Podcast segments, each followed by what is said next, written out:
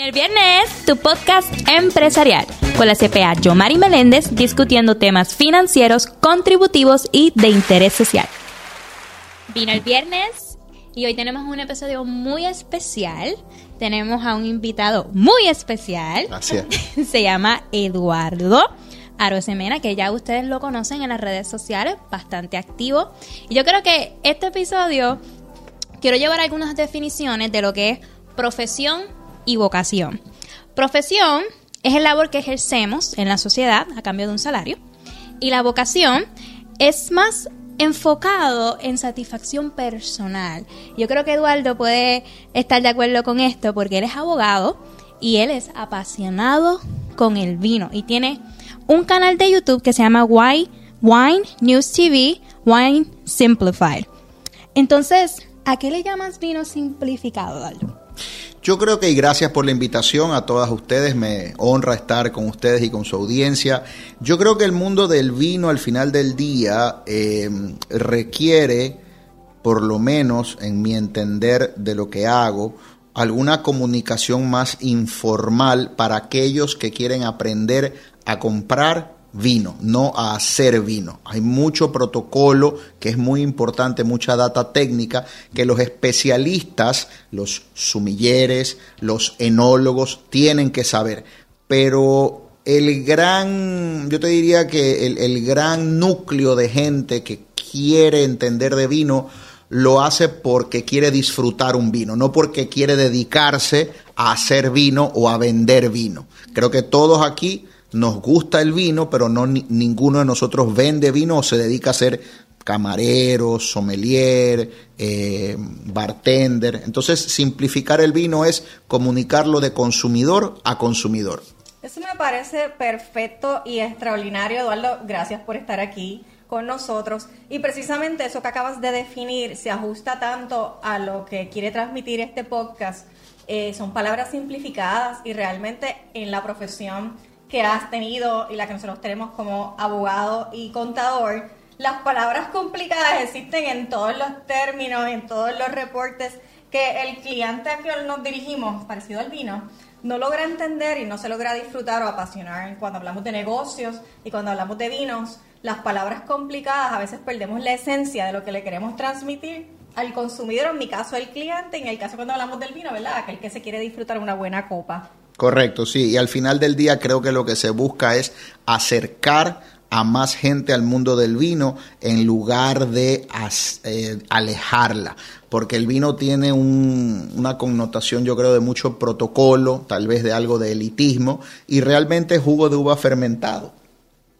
No, no hay, no hay por qué, no hay por qué pensárselo mucho. Claro, los puristas, aquellos que son, que se visten, bueno, interno y se emperifollan para esto, que con esto no quiero de ninguna manera que se tome como un insulto, pero me matarían si escuchan que yo digo que esto es solamente jugo de uva fermentada. Pero al final del día, yo creo que lo que la gente busca cuando se toma un vino no es descubrir la teoría de la relatividad, sino disfrutar el momento.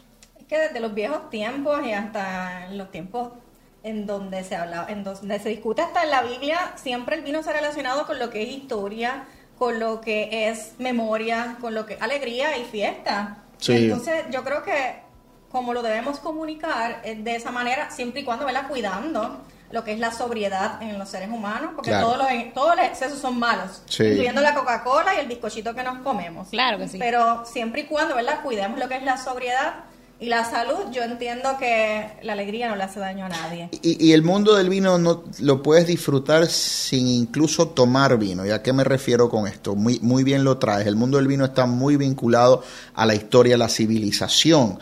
Eh, una época donde era mucho más saludable tomar vino que tomar agua, porque no había ni purificación ni filtración. El proceso de hacer vino y la fermentación de la conversión del azúcar en alcohol a través de las levaduras y el proceso de, como te dije, eh, químico o biológico de la fermentación limpiaba estas impurezas. Entonces, en un momento dado también fue fuente de vida, fuente de nutrición y como tú bien dices, claro, hay que hacerlo con, moderación.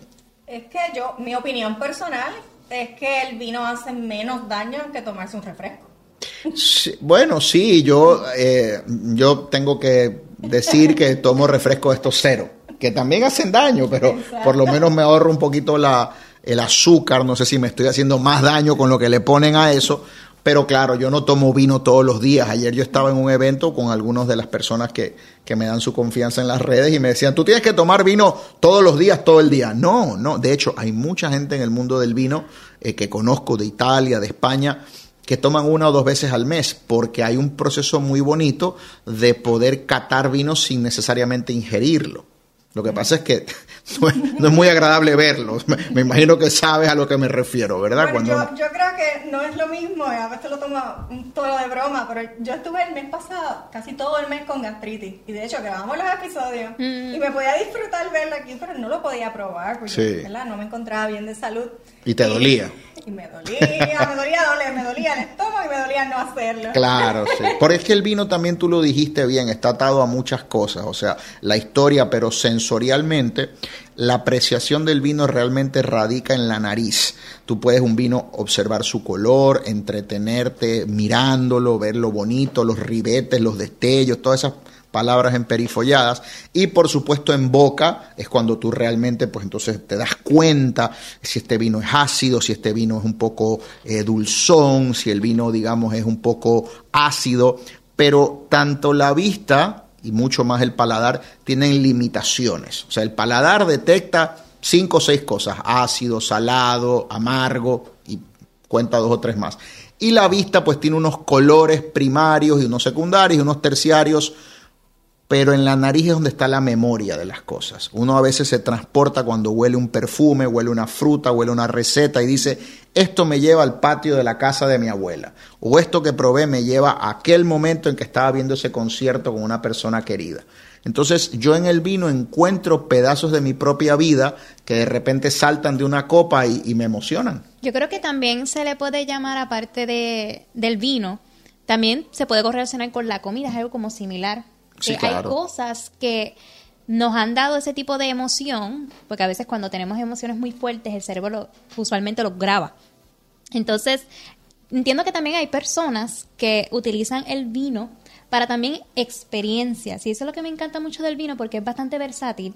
Y cada uno puede tomarse este vino con diferentes cosas en su mente. Hay personas que lo quieren tomar como para un estudio profundo, como sommelier. Hay personas que quieren catarlo. Hay personas que quieren tener experiencias sociales.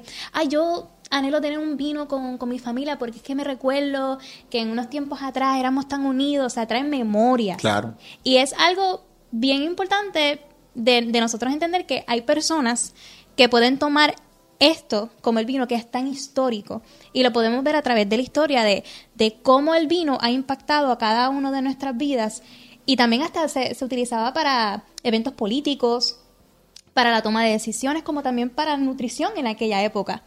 Y realmente me parece muy interesante, y me encanta cómo has dado eso, esos tonos, eso me, recuerda mucho a un sommelier. No, no, no, no, no se te ha ocurrido. No me digas eso, que no quiero ser. quiero estar en la orilla del consumidor. Me han ofrecido, me han querido becar para hacerme sommelier, pero no lo he hecho por dos razones. Número uno, no me voy a dedicar a eso. ¿Por qué entonces competir en un puesto con alguien que sí vive de esto? Yo tengo mi profesión, gracias a Dios puedo vivir de ella y esto del vino es más un pasatiempo.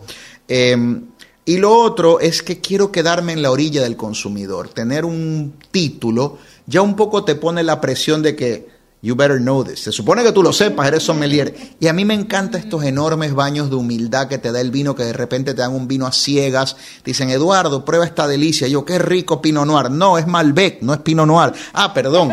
Y, y creo que cuando ya tienes este título de sommelier, ya se formaliza un poco eh, esa identidad o esa identidad que yo he desarrollado como un ombudsman, si se quiere, del vino. expectativas sí, porque yo, a ver, en mi página, y quiero tocar algo antes, trajiste un tema muy importante del vino y es la comida y la gastronomía y la versatilidad del vino. Con mucho respeto a los amantes del whisky, del, del ron, del vodka, a mí se me hace difícil comer con, con vodka o comer con un cóctel.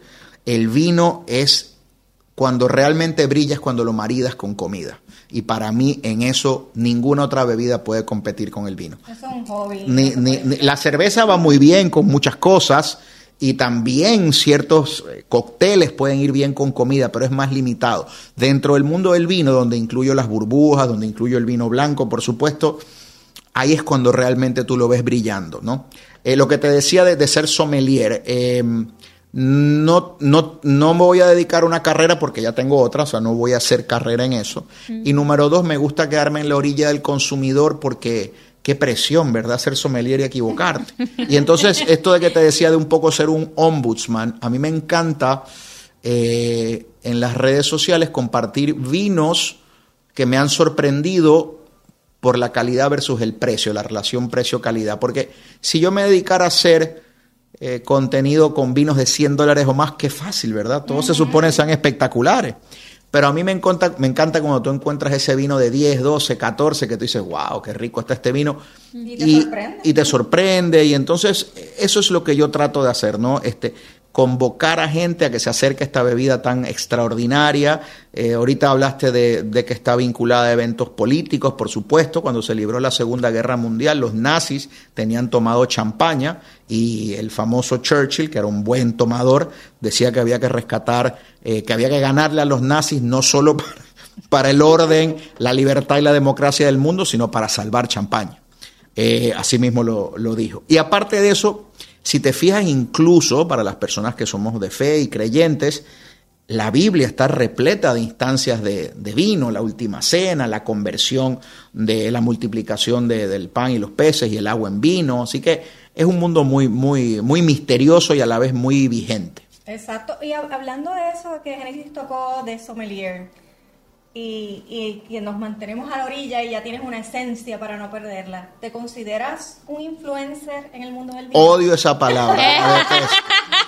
La Muy utilizada en estos tiempos. La detesto. Yo he dicho que la única persona a la que tengo que generar la influencia es a mi hijo. A nadie más. A nadie más tengo que influenciar. Y, me, y menos en algo que, mira, nos puede gustar, pero es una bebida alcohólica, ¿verdad? Yo creo que puede haber un influencer de alguien que dé motivación, hable de la ansiedad, hable de eh, cómo tratar bien a tu pareja, de relaciones de padres e hijos, hay, hay de liderazgo, gracias, todo eso ahí tú puedes influenciar, pero yo llamarme influencer, no, por Dios, jamás me consideraría un influencer. Es una moda ahora sí, sí, no, no. ayer alguien me dijo, tú no eres influencer, tú eres influyente en mis compras. Ok, me gustó. Eso está muy Me gustó. Me dijo, me lo dijo Gustavo ayer en, un evento que tuve para. Saludos a Gustavo. A Gustavo, Gustavo Becerril. Un saludo para él. Me dijo, tú no eres. Porque yo le dije que no me gusta esa palabra, no me digas influencer, dime Eduardo. Y odio que me digan licenciado también. No me gusta, no me gusta. Soy, soy muy campechano, ¿no? Eh, pero, pero me acuerdo que me dijo eso, me dijo, no, no, tú no eres influencer, tú eres influyente, porque influyes en lo que yo compro. He comprado muchos vinos recomendados por ti. Y eso me honra mucho, eso me honra mucho. Y también recomiendo vinos accesibles en precio, porque imagínate si yo recomiendo vinos caros y alguien lo compra y no le gusta, le hago un hueco en la billetera. Ah. Me escriben esta porquería de 80 pesos que me recomendaste. ¡Qué presión! Si recomiendo vinos baratitos y la falla, pues te gastaste 10 pesitos. No, y, eso, y, y te diriges a, mucho público, porque no todo el mundo tiene el presupuesto. Claro, para claro. ahí le damos la oportunidad a un público más amplio que pueda degustar lo que es un buen vino sin importar el precio. No me considero un influencer, me considero un entusiasta del vino que le encanta hablar. Ah, y, aprovechando eso, y conocemos, ¿verdad? Ya hemos tocado dos, en, dos, en dos ocasiones que eres abogado. Sí. Y a veces hay unos prototipos en la sociedad laboral de Puerto Rico y, y, de, y de Latinoamérica completo, en donde quizás no ven tan bien que hablemos de vinos y negocios. ¿Por qué? ¿Cómo, ¿Cómo te ha ido a ti en el mundo del vino y los negocios? ¿Cómo crees que se puede relacionar unas conversaciones como estas? Mira, en el caso mío están bastante separados porque no, no me gusta que, por ejemplo, mis clientes de mi profesión legal vean esta faceta mía en el mundo del vino que es un poco jocosa, que a veces tú me ves haciendo bromas, porque el abogado, en el caso de los contables que bregan con el dinero y las planillas de la gente, pues hay cierta formalidad. entonces los trato de separar mucho. Okay, Los trato de separar mucho y pues no me verás con un cliente mío formal que está pidiéndome la asesoría de un contrato o redactar una cláusula de no competencia o de confidencialidad. Yo decirle, oye, el cabernet de anoche estaba bueno, porque me está pagando no por hablarle de vino, sino por hablarle o redactarle cosas jurídicas. No lo mezclo mucho, pero sí que me ha pasado más de una vez en reuniones de negocios donde no hay instancia mía, por ahí alguien dice, y ahí está el hombre del vino, dale la carta a él. Y ahí, pues ahí, cuando, oye, cuando me tiran, cuando me tiran el pase, el centro, ahí me luzco, ahí me luzco.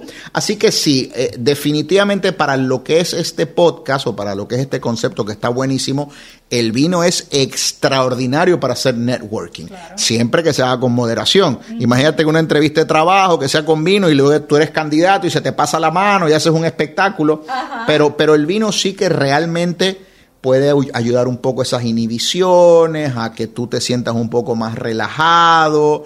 Es, es, un buen vehículo para conectar, no solamente en cuanto a negocios, sino para conectar con otros seres humanos con quien tal vez no tienes nada en común. Yo he tomado vino con gente con la que no tengo nada en común, ni en lo moral, ni en lo político, ni en lo religioso, incluso ni en hablar el mismo idioma.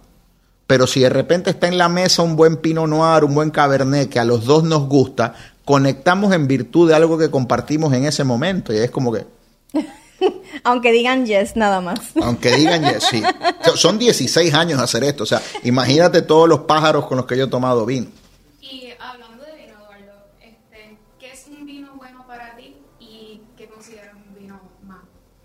Un vino bueno no tiene nada que ver con precio. Tiene que ver como decía el gran escritor Luis Gutiérrez, a quien lo he entrevistado, y Alejandro Vigil también, que, te conmueve, que te sacude un poco por su originalidad, que te conmueve o que te sorprende. por, una buena experiencia. Sí, que, que, sea algo que no esperabas, ¿no? Yo creo que en la vida es un poco eh, como todo, cuando te llevas una linda sorpresa, cuando te llevas una linda alegría, de repente un vino de una uva que no conocías, de repente pruebas un vino de una región que no sabías que se hace vino, el otro día yo probé un vino de Bulgaria que estaba muy rico, era la primera vez que tomaba un vino de Bulgaria. Yo te diría que al final del día se reduce en la, en la más, en la forma más sencilla de todas, es lo que a ti te guste, lo que a ti te genere placer. Porque puede ser que tú tengas un buen vino. ¿Buen vino para quién? Para la crítica internacional especializada, perfecto, es un buen vino. Puede ser que tú tengas un vino costoso, perfecto, es costoso. Esos son hechos, son circunstancias. Pero si te lo sirven en una temperatura inadecuada, si ese día tuviste una pelea en tu trabajo, tuviste una pelea con tu pareja, de repente ese vino ya no es lo que se supone se le cambia Hasta el sabor. Claro, entonces el, el vino bueno, el buen vino es el que está hecho para ti en ese momento. Es como la persona con la que decides pasar el resto de tu vida. Llegó, se encontraron, pudieron haber sido miles de otras, pero esa es la que estuvo para ti. Entonces yo creo que el, tú no escoges tanto al vino, el vino te escoge a ti, el vino que te quedas tú con él. Claro. Eh, también va de la mano de las personas que te rodean en ese momento y claro. Y, y, uno siempre puede jugar, es como la película esta Scent of a Woman, que Al Pacino dice, en el tango no hay errores, te equivocas y sigues bailando. En el mundo del vino, si tienes un vino malo, le pones hielo y Sprite. Mira. Claro, sabe riquísimo, es un tinto de verano. ¿Nunca lo han probado? No. Mira, cuando te den un vino malo, y a ver, me preguntaste también, Alondra, ¿qué es un vino malo? Bueno, un vino malo es lo que no te da placer. Un vino malo es lo que no te gusta. ¿Ok? Hay gente que le encanta el caviar, hay otra gente que le da asco, hay gente que le encanta las ostras, hay otras que no le gustan. O sea, realmente el mundo es, es enorme y dentro de él cabe los gustos de todos. ¿no? Y para lo que uno es malo, para el otro es bueno. Si te dan por lo, por lo menos un, te dan, por ejemplo, un vino para ti malo, que tu juicio es el más importante, el del consumidor, pues si está malo, tú lo vas a enfriar, enfriar, enfriar, enfriar, enfriar mucho porque el, el frío, la temperatura maquilla, ¿ok? El vino realmente se aprecia mucho en nariz y en boca tú, o sea, en nariz vas a percibir lo aromático, no la, eh, la paleta aromática del vino, que puede ser o ausente o que no tenga nariz, lo cual ya de por sí no es un vino que a mí me gustaría, o una nariz que huela mal, que es peor, que es peor a que no huela nada. Entonces, si tienes una nariz que no huele muy bien o que no huele a nada, pues ese vino ya no te gusta. Lo enfrías y cuando se enfríe, ahí sí que se va a poner mute completamente, entonces ya se va ese vino un poco a maquillar y entonces las imperfecciones pues ya no las vas a notar tanto, ¿ok? Y si el vino de repente es tan y tan malo que tú no sabes qué hacer con él, pues ya, ya ni te recomendaría que lo, que lo combines con Sprite, ya simplemente bótalo. ¿Con Sprite con hielo? Con Sprite, mira, con Sprite y con, un, con hielo. Tú vas a poner ese vino, no digamos malo, porque a ver, se dice por ahí que el vino malo es para cocinar. No, nunca cocines con un vino que no te tomarías. Ese es el primer error. La comida se va a afectar, para empezar. Vamos a suponer que es un vino normal, neutro, ni fu ni fa. Pues ese vino, si de repente tú dices, ah, déjame probar aquello que me dijo el gordito aquel de las redes. Tú vas a tu casa, sirves la un vaso con hielo, mucho hielo, mitad de vino, tinto o blanco, puede ser mitad de Sprite y un limoncito arriba. ¿Ok? Sabe rico, sabe rico, sabe rico, porque es como un spritzer con el sabor del vino, el limoncito, la, burbujita. Ah, más o menos. en España le dicen tinto de verano, realmente allá usan otro tipo, pero sabe bueno. Pruébalo, pruébalo, sabe bueno. y, y, también, y también está el calimocho. ¿Qué es eso? El calimocho es del País Vasco, es muy gracioso porque este, hubo una fiesta muy grande allá y entonces eh, llevaron muy poco vino. Y entonces, pues, los españoles, los vascos, nos gustan, yo soy de origen vasco, nos gusta mucho eh, tomar y tomar vino. Y entonces, como había poco vino, pues lo mezclaron con Coca-Cola. ¿Ok?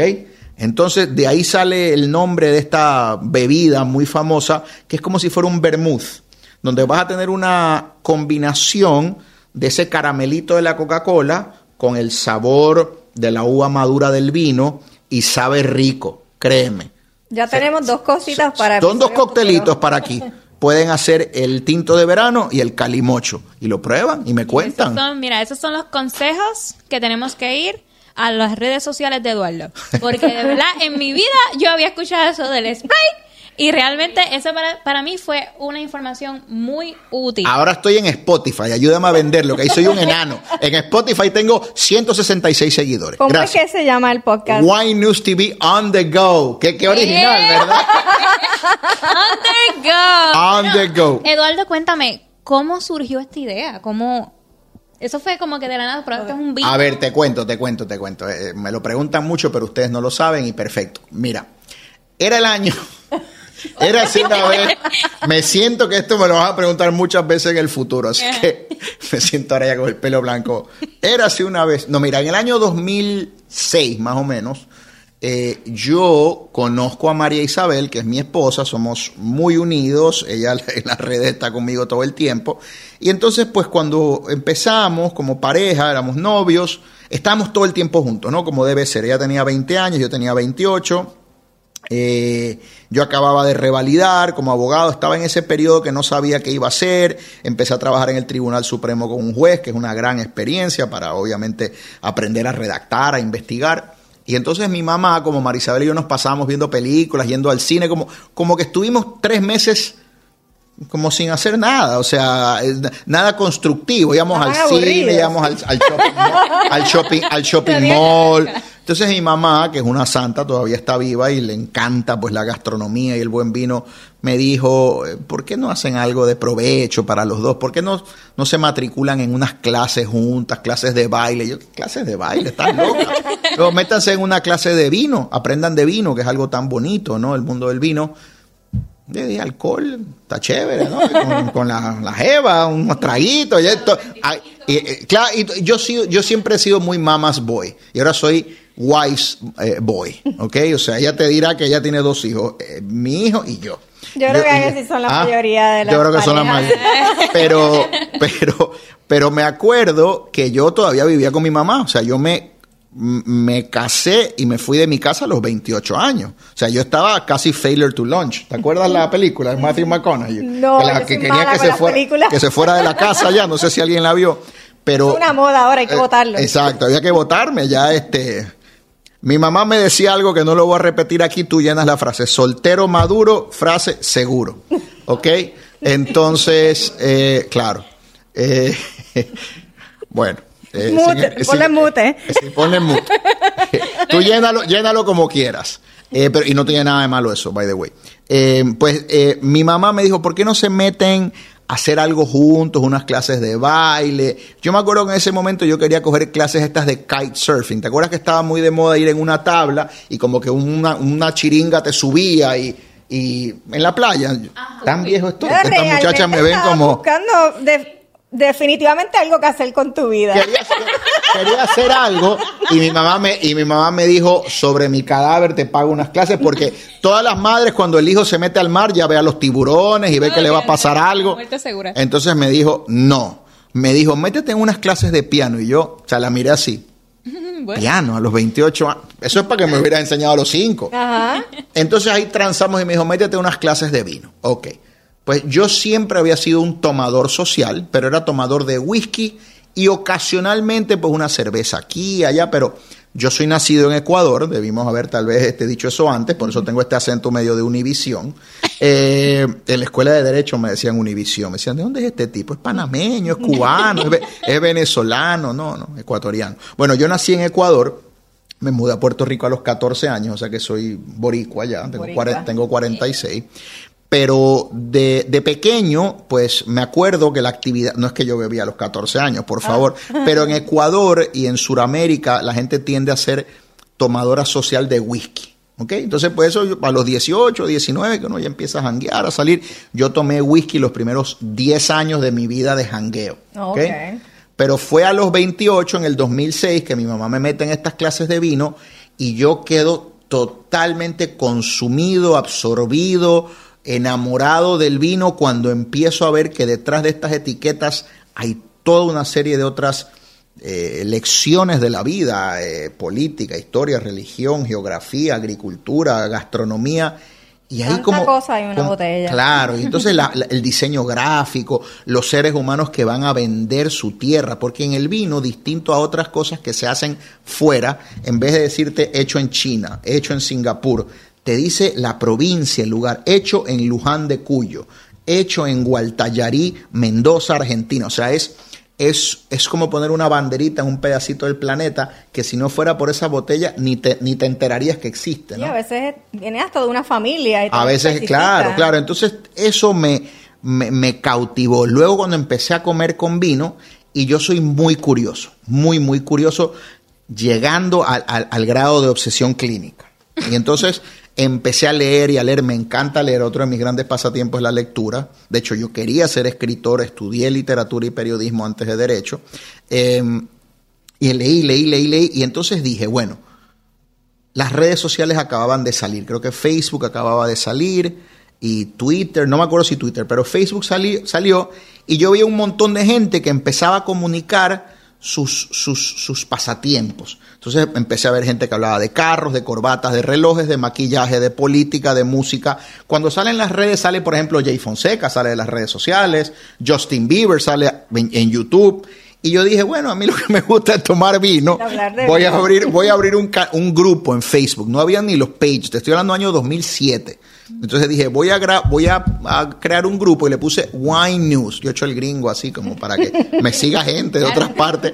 Y empecé a subir fotos de vinos que yo recomendaba. Mira, este vino me gustó, pruébalo. Entonces empecé a ver que la gente requested to join. Ustedes eran unas niñas probablemente cuando esto estaba pasando. Unas bebés. Ahora, ahora solo Y tú también eras una bebé. No, yo somos contemporáneos. No, mija, no. Yo te saco, yo te saco fácil 10, 12 años a ti. Gracias, gracias, pero no. Bueno, eh, eh, en esa época época, entonces yo vi que la gente se empezaba a sumar, a sumar, a sumar, a subir sus fotitos y probé esto. Y se empezó a crear una comunidad muy bonita, que ahora lo tienen los muchachos del Corner. Tienen un grupo que hacen algo chulo. Ah, yo lo sigo. Pues yo empecé con Wine News así, y entonces me di cuenta de algo muy chulo, y esto es otro homenaje a Puerto Rico, que es una de mis grandes pasiones, quiero mucho esta tierra, y es que cuando yo estaba en este bufete de abogados del que te hablé, donde tomábamos vinos muy caros, muy prestigiosos, me tocaba viajar a ciudades importantes, a Nueva York, a Chicago, a Miami, a Nueva Orleans. O sea, metrópolis, ciudades importantes dentro de Estados Unidos. Entonces, cuando uno viaja, uno va a buscar a las tiendas lo que uno no consigue en su casa, ¿correcto? Claro. Pues yo me metía a las tiendas de vino, ojear, y ahí como un idiota miraba, y yo decía, pero esto lo consigo acá con Ballester, con Méndez, ¿se pueden decir nombres? Claro. Sí. Y esto está, lo tiene Méndez, esto lo tiene B. Suárez, esto lo tiene B. Fernández, esto lo tiene eh, Plaza Sellers, y yo dije, adiós, pero entonces Puerto Rico está a nivel de estos grandes lugares, de estas grandes ciudades, en acceso y disponibilidad de etiquetas. Y entonces yo dije, bueno, las redes sociales también están cargadas de mucho veneno, mucha gente insultándose, haciendo bullying y demás. Esas cosas que dividen. Yo dije, voy a abrir este grupito Wine News y vi que la gente se empezó a sumar y a comentar.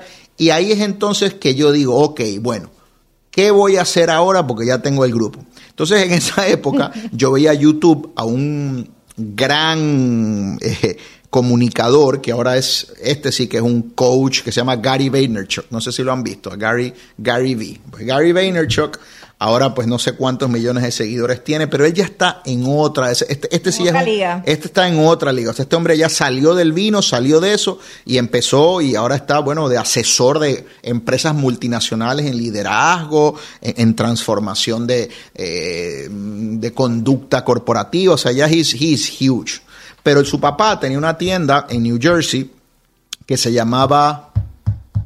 Eh, se me va el nombre, pero tenía una tienda importante de vino. Entonces él empezaba a grabarse con una camarita, probando unos vinos y hablando sin ningún tipo de protocolo sobre el vino. O sea, no estaba como, este vino tuvo una fermentación yeah. maloláctica y una crianza sobre... De la finca. Na, nada técnico. Entonces decía, este vino me encanta porque tiene mucha fruta, tiene mucha extracción, esto iría bien con un porterhouse steak, ni sé cuánto. Es que eso es lo que le gusta a la gente. Claro, y ento pero, entonces, pero entonces cogía unos vinos y los desbarataba, los oh. destruía pero casi que le hacía bullying al Esto es una porquería y lo, vi, lo viraba y lo tiraba. Es una cosa un poco fea. Entonces yo dije, ok, lo segundo no me gusta. Yo nunca hablo mal de un vino porque alguien vive de venderlo o a alguien le gusta tomárselo. ¿Y quién diantre soy yo para decirle esto está malo? Porque ese es mi gusto. Entonces yo nunca hablo mal de un vino. Si un vino no está en mi página es porque o no lo he probado o no me gustó y para o qué. le eché Sprite. Exacto, o le eché Sprite, correcto, gracias. Esa fue buena, yo, Mari. Así que no hablo mal de ningún vino. Eh, pero entonces yo dije, bueno, ¿por qué no hacer entrevistas de vino que no sean tan técnicas, sino que sean para el público común? ¿A qué me refiero con común? No es que nosotros seamos comunes, sino que, como decía hace un rato, yo creo que la vasta mayoría de la gente que se acerca al vino quiere disfrutar el vino, no quiere aprender a hacerlo. Uh -huh. O sea, para él, cuando tú, cuando tú te montas en un, en un avión, Tú quieres que te lleve el piloto, tú no quieres aprender a guiarlo. Sería cool, ¿verdad? Y disfrutarte el viaje. Y disfrutarte el viaje, ¿verdad? Uh -huh. Entonces, yo creo que lo, que lo que me ha permitido a mí conectar a la gente es recomendarle cosas que yo he probado. O sea, yo no recomiendo vinos que yo no he probado. Tampoco recomiendo vinos que me paguen para recomendarlos si yo no haberlos probado. Otra de las cosas que me permite mi profesión de abogado, que es lo que me paga mi vida, eh, mantener a mi familia, proveer para ellos, es que no necesito coger cualquier dinero que venga por ahí para hablar bien de un vino aunque no me guste.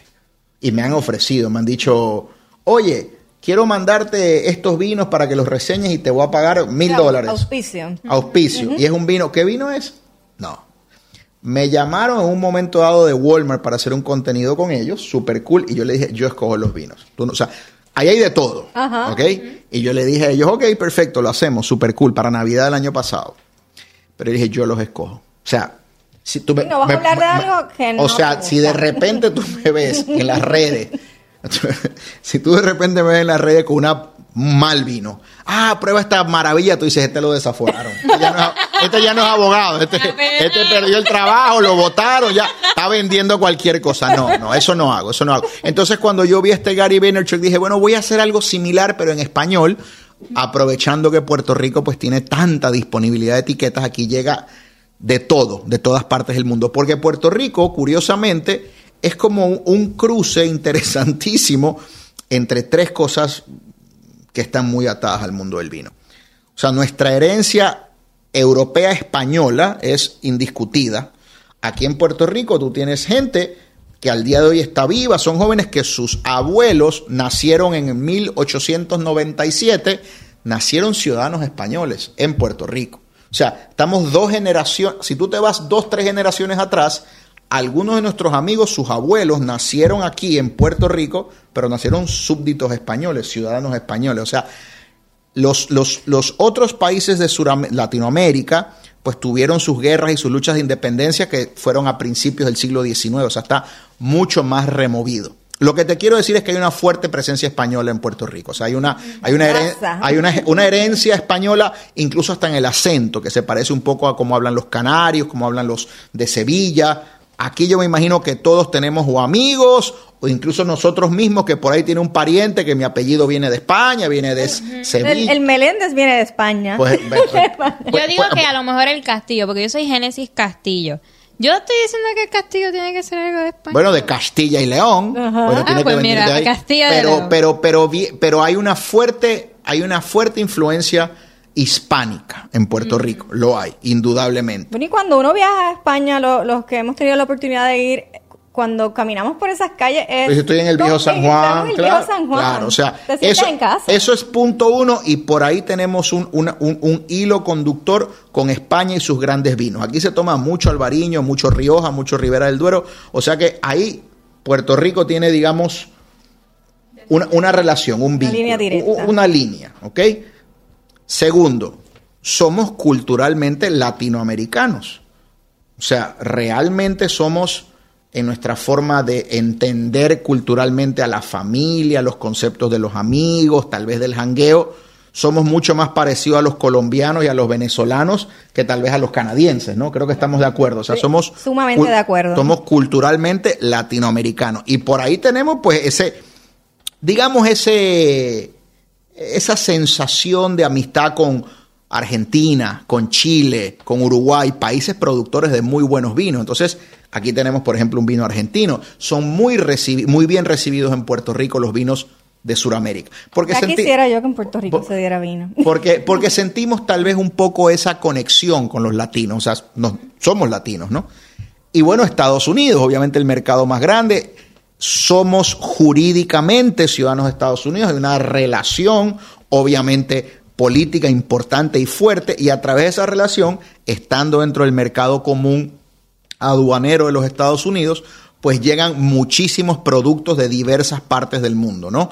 En Estados Unidos, obviamente tú tienes en Nueva York, en grandes ciudades, acceso a las mejores etiquetas del mundo. Entonces aquí en Puerto Rico tú entras a una tienda de vino y de repente dices, eh, a rayo, aquí hay vino de Sudáfrica, de Australia, de Chile, de Argentina, de Francia, de Italia, cosa que no pasa en otros países. Tú vas a una tienda de vino, de un país productor de vino, Chile, Argentina, España, Italia, y tú entras y el 98% de las etiquetas son de ese país. locales. Entonces no consigues cosas de afuera.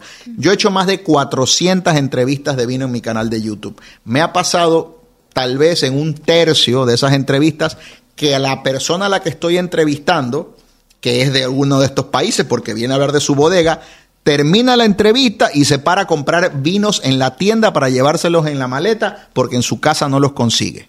Es difícil que es transportar. Y me dice, es que cuando vengo a Puerto Rico me los llevo, tío, porque allá, allá no consigo un coño. Se puede decir. Claro, estos somos internacionales. Me, pones el pip. No, consigo nada, tío, es que ustedes es alucinante. Bueno, eh, hablando a lo que vinimos, yo creo que ya le hemos dado una información rica al consumidor. Siento que no las he dejado hablar. Y, a, y al Bótame, ya bótame, No, no te voy a votar todavía. Lo que queremos es demostrarle al público que nos ve y al que nos escucha, ¿verdad? Porque por medio de estas sensaciones nos pueden escuchar también probar unos vinitos. claro, claro. Yo creo que esto es una trampa, es para probar que no sea un cara y que se me vayan todos los followers. ¿Cómo vas? Es una trampa. Dale, vamos, vamos. ¿Qué tengo que hacer? ¿Qué tengo que hacer? Dale. amárrame, amárrame. Por aquí nos ayudan a servirlo. Lo que queremos hacer es una pequeña cata a ciegas de dos vinitos que tenemos aquí. Ok, vamos para, el mambo. Para escuchar, ¿verdad? Las opiniones. Seguro, pero no me, iba, no me iban a disfrazar o algo así. Sí. A ver, ¿cómo es? está la máscara? El antifa. A ver, ayúdame, ayúdame aquí. no te este porque este es como un gatito. Pasa nada. Lindo. Pero para qué, pero qué voy a ver, pues. Nada. Ah, los ojos se tapan. Los... Ay, ay, ay. Ya. Es que pensé que me ibas a poner esto sin esto y dije, bueno, voy a ver. Ay, no te creo. Sin hacer Gracias a Dios ca- cabe, porque soy cabezón. Ay, a ver si yo logro ponerme esto. para- Ok. Bueno, yo me voy a poner el mío. Aquí. Ahora me voy a despeinar más de Bueno, Alondra, ¿tú me vas a asistir para ponerme esto? Porque no voy a ver. ¿Qué, qué rico tu perfume. ¿Qué es? El aroma, el aroma. No, eh, soy, so- yo lo huelo todo, todo. O sea, ten- Sensible, sensible. Bueno, yo no sé si me veo bonita con esto, Londra, o, se me, o ya Ay, lo tiene está.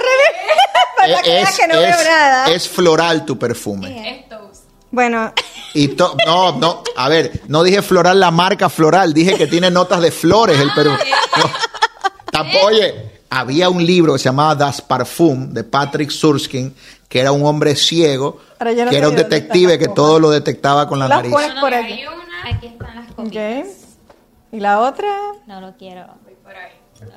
Para la próxima vez que me invites, porque voy a regresar, mira qué colado soy. Pero la próxima vez no me pongas las botellas al frente, porque ya sé que es una o el otro. ¿me Ah, entiendes? La próxima vez te sacas de, de- Al final me tienes así. ¿Dónde? Ama. Aquí Ah, pero- hay una- Aquí hay una- Tienes razón, pero no sabes el orden. Exacto. Pero ya sabe cómo lo ha probado. Claro, ya sé, pues cariño, ya sé. Pero la próxima vez que venga, tal vez cuando venga a hablar de lo que te dije fuera de cámara, Claro. que es un proyecto empresarial, No. Pues, atrás. pues al final me puedes abrir el Vega Sicilia sin decírmelo. viste, viste qué listo soy. No sé dónde está el otro porque no veo. Ok, ya, ya yo tengo, Yomar está. Ya tengo los dos míos, ¿no? Está No loca. lo vaya a virar. Ya estamos aquí. Ok. Podemos ir en lo que ellas prueban el ella, tú puedes ir probándolo. Yo también. ¿puedo, puedo ir. Sí, sí. Este es el que está en mi mano izquierda y este es el que está en mi mano derecha. Ok. Mano izquierda. Y yo no sé cuál es cuál. Ahora viene y ven sucio. Ok.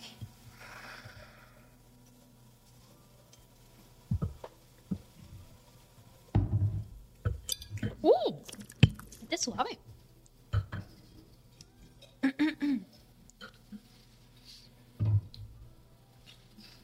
Tengo miedo de tumbar alguna copa. Vamos a ver si la pegué. Mano derecha. Espérate. Mano izquierda. ¡Ay, santo Jesús! Uh, tiene mucho alcohol.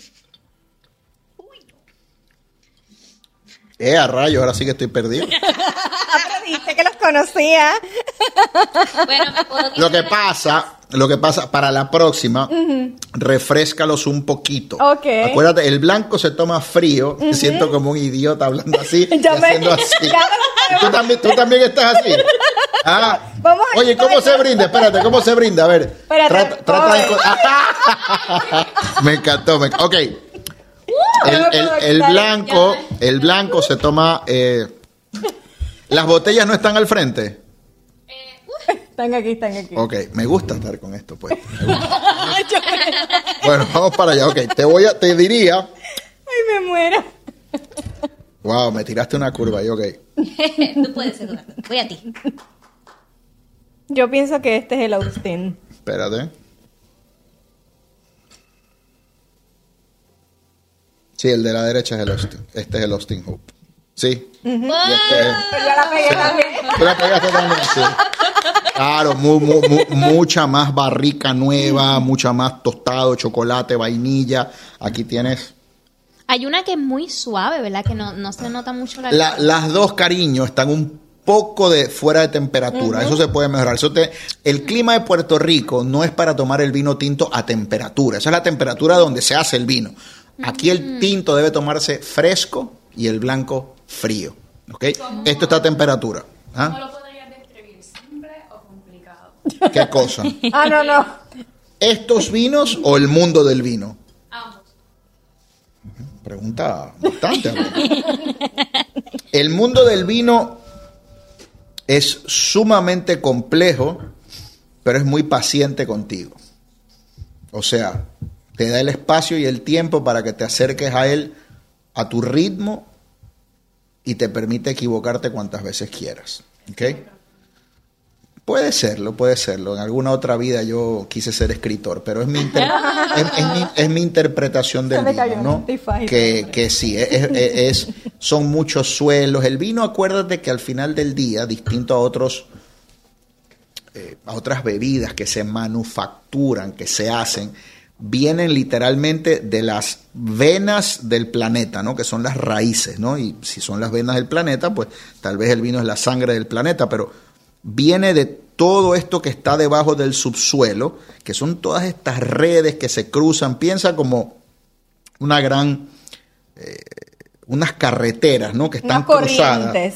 Corrientes, carreteras, que están ahí hace miles de años, desde la época de los dinosaurios, ¿no? Entonces, todo eso que está allá abajo se traduce luego en la copa, mineralidad, todo eso que está allá abajo de, las notas de las hierbas que están sembradas cerca, hay un campo de lavanda, al lado de las uvas hay un campo, qué sé yo, de hierbabuena, al otro lado hay romero, del otro lado hay... Entonces todo eso va a influenciar en el producto final.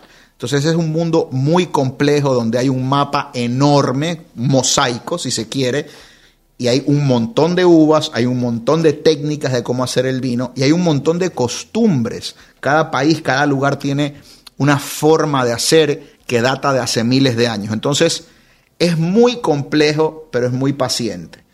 Tú vas a tu paso, a tu ritmo y es muy... eh, es muy generoso, te, te permite equivocarte muchas veces hasta que tú sientas que diste con tu, con tu gusto propio. ¿Ok? Yo creo que Eh, así son las carreras también que uno escoge. No, y el estudio profundo, o sea, me imagino que la, la abogacía ha sido bastante extensa, porque como Todavía yo no veo, sabe Sí. cuál es yo veo una persona abogada y yo pienso leyes, mucha lectura, mucho análisis. Bueno, o en el vino hay mucha lectura. Y En el vino sí, hay mucha lectura. Eso yo hice mucho, eso yo hice mucho. O sea, yo, yo trato de un poco comunicar de una forma sencilla y accesible, no porque yo crea que si hablo de- en términos técnicos eh, no me van a entender, eso sería faltarle el respeto a la gente que, me, que consume mi contenido, sino porque creo que hoy en día la gente tiene tantas cosas para ver que el promedio de sintonía, lo que tú haces es cuatro segundos, tres o cuatro. Sí, de captar la atención. Si de repente le interesó algo en esos tres o cuatro segundos, te dan tres o cuatro más. Exacto. Y si le gustó, te dan un poquito más. Por eso ahora están los shorts. Por eso están los shorts y demás. Entonces, yo, yo trato un poco de todo esto que he probado y he leído y he leído y he leído y he conversado mucho de vino, como que hacer los cliff notes. Y, y- y- y- y como que conversar o compartir lo que yo creo es lo que a ti le va, a tu vida le va a dar más valor. Que al final del día es dónde lo compro, eh, cuánto cuesta, con qué me lo como, eh, de qué uva es y este vino es qué puedo esperar de él. Es fruto, es afrutado, es un poco más seco, es un poco más dulzón, eh, amargo. Entonces yo te doy como unos pointers y ya luego tú decides lo que quieras hacer con la información que te di. Eso mismo es lo que hace YouTube. Y, y creo que en este tema tenemos muchos pointers para sacar, para que la gente quiera seguir aprendiendo de este mundo Sí. del vino. Y no te contesté, Alondra, me preguntaste sobre los vinos si son complejos o si son simples. De estos. Ok, el, te diría que el vino de California es delicioso, pero es una bomba de fruta y hay roble, o sea, madera nueva de enorme calidad y tienes una nariz muy sexy, tienes una nariz muy tostada, eh, achocolatada. Yo y eso- creía y- que era la nariz de alondra. Tú lo dijiste, yo lo pensé. No, la na- Yo quedé. Tú sabes los emojis esos de, de payaso, yo quedé. Oh, caramba, por Dios. Por Dios. Cuando yo ri- cuando yo digo este vino tiene una, gracias a Dios que no dije este vino tiene unas piernas. Alondra Tiene unas piernas, no. verificando su No, se habla del vino, la nariz del vino. Me he puesto hasta rojo, creo. En, en- en el mundo del vino, tú, en el, en el, sí, ahora se vio, tengo chocolate. No, en el mundo del vino se habla de la nariz del vino, es la impresión olfativa tuya. Entonces, el vino, no la nariz de Alondra, el vino de California, la nariz de este vino, no de Alondra, del vino, es muy sexy, es muy achocolatada, es muy golosa, es muy fácil de quererla, pero la nariz del más económico me parece que tiene un poquito más de misterio, porque hay fruta, pero también hay como una hierba, hay una frescura, hay algo más rústico, o sea, el, el vino de California mm, es un Mercedes-Benz, ¿ok? Y el otro es un Mini Cooper, tal vez. Más económico, más económico, pero, pero acaso Pero no más... digas eso porque él tiene un Mini Cooper y un Mercedes. pero, pero acaso más fun el Mini Cooper, ¿verdad? Puede ser, ¿no? El Mercedes es bueno. O Mercedes, sea, el Rolex y el Casio. como Shakira. ¿no? No, los, los dos están ricos, pero yo estoy en una etapa de mi vida que estoy más por el argentino que por el californiano. El californiano es un espectáculo de vino y probablemente 8 de 10 te digan que prefieren el de California. Bueno, viéndolo en los negocios, esta es la etapa de vida de ahorro para el retiro. Y esta es la etapa de vida cuando estamos derrochando. Claro. Y no- no- Puede ser, puede ser. Son, son dos, dos vinos muy ricos, pero son, a ver, y aquí está un poco lo- la magia del vino. Misma uva, diferentes partes del mundo, diferentes climas, pero aparte de eso, diferentes acercamientos o diferentes formas de interpretar esa uva. El estilo californiano tal vez es un estilo más goloso, más voluptuoso, un vino con más carne, un vino con más alcohol, un vino con una madera más presente y esa madera lo que hace es acelerar estos aromas del vino o expandirlos. Y el argentino, pues tal vez un poco que se sienta más la fruta, un vino menos maquillado. ¿Ok? La barrica es para maquillar el vino y suavizarlo, el otro tiene una, una expresión más eh, a, lo que te produjo la tierra, o sea, al, líquido que vino de las uvas. Este vino de California, aunque está muy rico, tiene una presencia de madera importante, por eso lo sientes avainillado. Te pregunto, el del Mercedes-Benz. Yo lo... Por alguna, a mí me gusta mucho ese vino. Porque... El Austin, el Mercedes es el Austin. Pero es que realmente no sé cuál de los dos es. Por eso Pero- que no sabes si es el Mercedes. Pues yo, Mercedes. yo creo. Bueno, o sea, está- Ahí el está, vino es relativo, aprendimos. Pero es que no tiene mucho alcohol. O sea, no, lo pero no lo siento como que muy tan predominante como este. Tú eres la que te bajabas el limoncillo a galón, ¿verdad? No. Eh, que no sentí es muy jovencita, no sabes lo que cuando tú dices que no tiene alcohol, tiene mucho, lo que pasa es que no lo sientes, No lo cariño, porque está bien hecho. Ah, entonces Así cuando hablé, cuando tú eras una bebé y nosotros éramos adolescentes, aquí se hacía limoncillo. Te- El con- galón. Con, con Crystal Light, ¿te recuerdas? galón. Con galón y, y- y no sentías el alcohol. Entonces, ah, Y al otro día sí. Eh, no al otro día, a las dos horas estaba eh, de- destruido. Entonces, el vino sí tiene alcohol, lo que pasa es que está bien hecho, está bien integrado, está suave, está cremoso. Y eso que está un poco cálido, si estuviera más fresco, menos lo sentirías. Ah, Bueno, yo, yo creo que ya nos tenemos que ir yendo. Sí, me están votando lo que Ah, bueno. están votando. Está buena bien. la conversación. Este episodio ha estado súper bueno, significa que podemos hacer otro. Yo te quiero entrevistar a ti un día también. Claro. Quiero preguntarte quién ha sido el invitado más aburrido que has tenido, el más divertido. ¿ah? Polémico. Eso lo hablamos fuera de cámara, eso lo hablamos fuera de cámara. polémico. Pero para cerrar este tema, y, y hemos aprendido aquí de historia, de vinos y negocios, y tener un empresario y un profesional como es un abogado y un entusiasta del vino, porque no le gusta que le digan influencer. No me gusta, no me gusta. Para cerrar este tema, ¿qué consejo le darías a, a alguien que está aprendiendo el mundo del vino en dos oraciones? Sea promiscuo. Sea promiscuo. ¿Sabes lo que es la Probar promiscuidad? Claro. Sea promiscuo en el mundo del vino. No se case con una uva, con una etiqueta, con una región, con un país. Pruébelo todo. Meta la lengua en lo que pueda. Porque de, porque de esa manera usted va a encontrar lo que a usted le gusta. El- el- uno puede leer mucho y la teoría te lleva hasta cierto punto. Pero realmente para aprender a nadar no es viendo videos de YouTube, es tirándote al mar. Entonces, en cuanto al mundo del vino... Ese es el mundo no, real también. El, mundo real es para todo y aquí hay un vínculo con los negocios y el Claro. empresarismo, pero si usted toma el mismo tempranillo de Rioja y lo compra año tras año tras año porque es el que le gusta a su mamá, a su abuelita, vea más allá de esa zona de confort y busque el vino que está al lado o que está al lado del que está al lado y pruebe cosas distintas. Y de repente usted se va a sorprender y va a decir, mi vino favorito era hasta que encontré aquel. O hasta que vi el video del, del muchacho. Bueno, yo no- ya yo no soy un muchacho. de Del señor, casa. del señor de Wine News TV. Y, y dejaste de mirar más allá de la ventana. Y así, es como el que viaja fuera de Puerto Rico y solamente va allá, al otro país, al cruzar el charco, a pedir arroz y habichuelas. Atrévese a probar cosas. Prueba, pruebe los, color green, sí, prueba, pruebe cosas distintas. Eh, mire, no piense que usted tiene que ser un experto. Lo lindo del vino es el viaje, no, el, no la llegada, no el destino, no la meta, es el viaje. Y bueno, yo creo que también es importante eh, tener todos los recursos que tenemos disponibles ahora en YouTube libre de costo, ver allí eh, cosas sobre algo que a usted le guste. Vamos a suponer que usted de repente decide, mi uva es la Sinfandel, me encanta porque es dulzona, es como especiada. Pues usted entra a YouTube o entra a las redes y, lea o aprenda sobre esa uva, porque esa uva se da en muchas partes del mundo y usted entonces puede dentro de esa uva ir como uno cuando va bordando, va tejiendo, que va ampliando, ampliando, ampliando.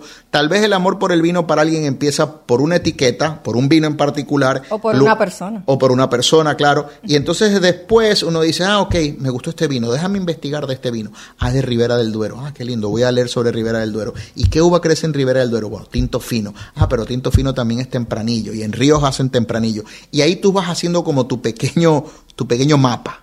Bosquejo ahí. Pero es que a él le gusta, a él le gusta el vino y le gusta escribir. Yo también escribo y me encanta la poesía. Y, y ahora sí voy a cerrar. Con esto que él dijo de querer buscar y profundizar y ir a YouTube, cerrando este podcast de negocios, es lo mismo que le va a aplicar a usted lo que le gusta hacer en su pasión y en su vida personal. En el negocio que quiere emprender, lamentablemente el que no le gusta tiene que leer, buscar, profundizar y encontrar aquello que realmente te gusta para que no te pese el tener que estudiar y educarte en esa área y realmente puedas tener éxito y disfrutar de aquello que realmente quieres hacer.